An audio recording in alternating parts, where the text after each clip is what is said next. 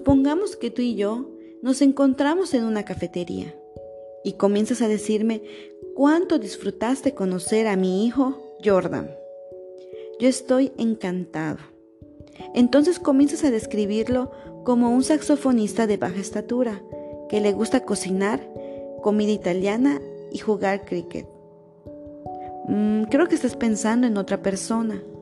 Jordan es un baterista que mide más de un metro ochenta y quien le gusta comer, no cocinar comida italiana. Y aunque sobresalen muchos deportes, el cricket no es uno de ellos. Por más maravillas que cuentes de mi hijo, el saxofonista, los elogios no tendrían importancia porque estarían basados en información incorrecta. Tu doctrina sobre Jordan estaría equivocada, aunque creo que te encantaría conocer bien a Jordan. Es similar con respecto a nosotros y Dios. Él no solo nos llama a amarlo, sino también a amar la verdad acerca de Él. Esto lo podemos encontrar en su palabra en Segunda de Tesalonicenses 2:10. Nosotros adoramos al único Dios, quien afirma que Él es la verdad y que nos dice que la verdad los hará libres. Eso lo menciona en Juan 14:6 y Juan 8:32. Dios quiere que todos vengan al conocimiento de la verdad. En primera de Timoteo 2:4. Y él revela su ira contra aquellos que con injusticia restringen la verdad. Esto lo menciona en Romanos 1:18. Jesús dijo que él enviaría al Espíritu de verdad y le ruega a Dios que santifique a sus discípulos en la verdad, la cual identifica como la palabra de Dios. Esto lo menciona en Juan 16:13 y en Juan 17:17. Mientras más y mejor, es decir, con mayor exactitud, conocemos a Dios a través de su palabra, más genuina será nuestra adoración. De hecho, en el momento en que nos desviamos de lo que en verdad es Dios, estamos involucrándonos en idolatría. No importa lo que pensemos o sintamos, no hay una adoración auténtica sin un conocimiento correcto de Dios.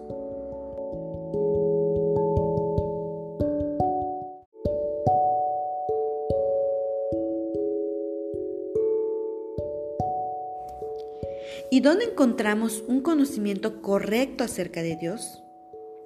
La respuesta es en la verdad revelada de la Escritura. Un líder de adoración que apenas conoce la Biblia no puede ser un líder de adoración fiel. Aquí vienen dos palabras con las cuales muchos cristianos se sienten incómodos. Teología y doctrina. Aunque no sean muy populares, la adoración bíblica es imposible sin ellas. Teología significa literalmente el estudio de Dios. Incluye nuestro concepto de Dios como resultado de ese estudio o por falta de este. Por lo tanto, todo cristiano es un teólogo. La pregunta es, ¿soy un buen teólogo o soy uno malo? Somos buenos teólogos si lo que decimos y pensamos acerca de Dios coincide con lo que la Escritura dice y afirma. Somos malos teólogos si nuestra noción acerca de Dios es vaga, no es bíblica, está distorsionada o está basada en nuestras propias opiniones. Doctrina, en cambio, significa lo que se enseña, la doctrina es todo lo que la Biblia enseña sobre un asunto en particular, tal como la adoración o la santidad, o la iglesia o los dones espirituales. Pablo le dijo a Tito que un líder en la iglesia debe retener la palabra fiel que es conforme a la enseñanza, para que sea capaz también de exhortar con sana doctrina y refutar a los que contradicen. Eso lo menciona en Tito 1.9. El estudio de la doctrina no se opone al estudio de la Biblia. Es estudiar la Biblia. Es la manera en que descubrimos cómo es Dios, qué quiere que creamos, cómo quiere que lo adoremos. esto significa que necesitamos leer, necesitamos estudiar. Estaremos aprendiendo acerca de Dios durante el resto de nuestras vidas.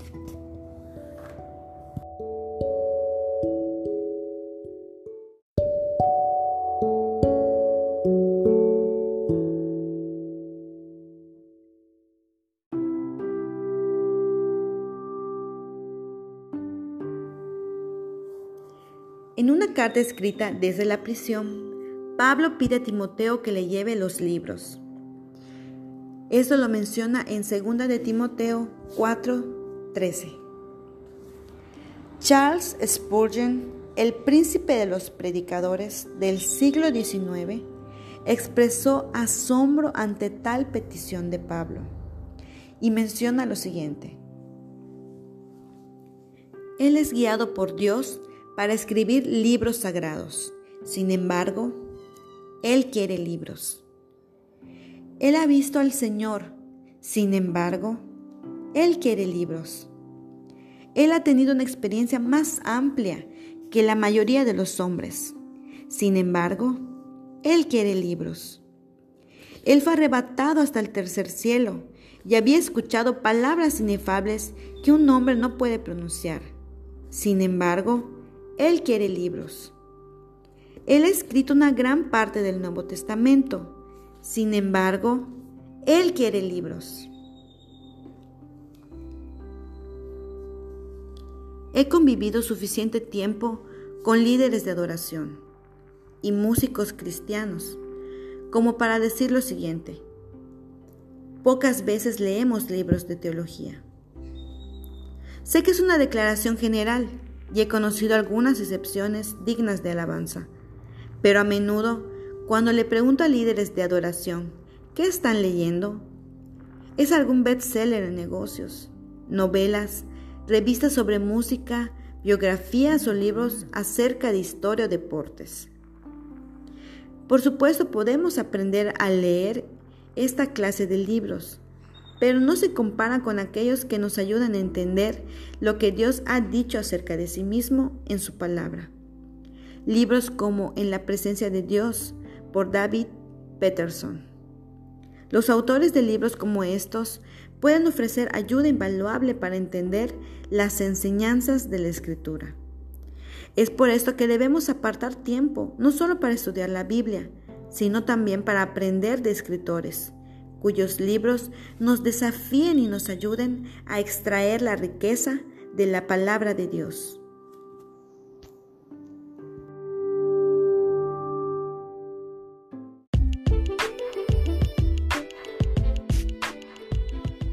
A continuación tendremos la reflexión de esta lectura del libro Nuestra adoración importa.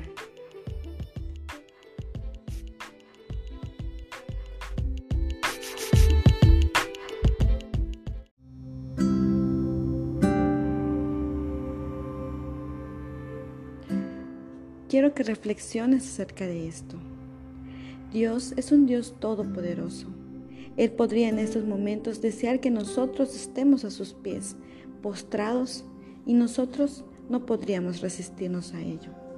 Pero Dios no quiere que nosotros nos postremos por obligación o que nosotros seamos como unos robots que hacen su voluntad, sino que Él quiere que nosotros conozcamos su voluntad en la palabra de Dios y que nosotros tengamos tanto amor por Dios que hagamos su voluntad por amor y que nosotros busquemos conocer de Él también por amor. Pues esa es la única manera en la que nosotros podamos dar una adoración genuina. Pues nosotros podemos tener una idea equivocada de Dios y creer que le estamos dando gloria al Dios verdadero pero no es así.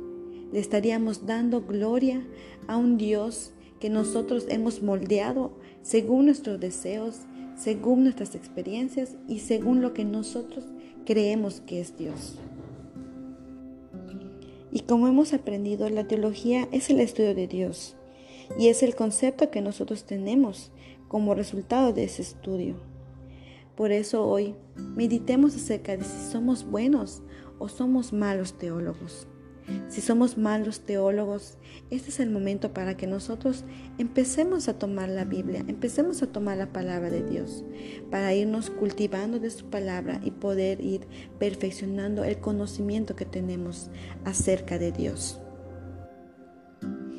Un ejemplo de un concepto errado de Dios es pensar que porque en la mañana me desperté y se me olvidó orar, Llegué tarde a mi trabajo, llovió y todo me salió mal en el día porque Dios me castigó por no haber orado en la mañana. Ese es un concepto erróneo porque Dios no es un Dios que está esperando que te equivoques para castigarte. No está esperando el momento en el que yo hago algo mal para castigarme, para que yo sufra porque hice algo malo. Dios no es así. Dios tiene un concepto diferente de cómo disciplina a sus hijos. Pero nosotros no podemos conocer ese concepto si no leemos de su palabra.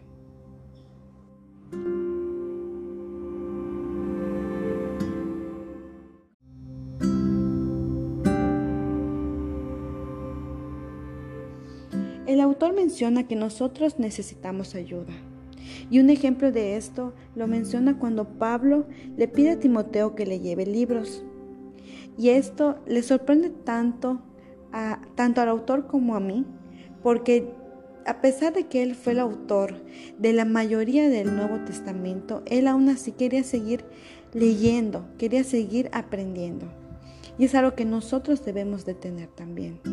Muchas veces vemos a alguien leer un libro que no es la palabra de Dios y pensamos que la palabra de Dios es suficiente, que no es necesario leer otros libros. Pero sin embargo estaríamos cayendo en un extremo porque Dios ha mandado a estas personas y las ha preparado. Estas personas se han preparado también para poder compartir que nosotros podamos utilizarlo como una herramienta para poder comprender la palabra de Dios. Es por eso que debemos de buscar también autores de libros que nos puedan ofrecer ayuda para poder entender las enseñanzas de la escritura que sean libros que nos desafíen, que nos ayuden a extraer la riqueza de la palabra de Dios.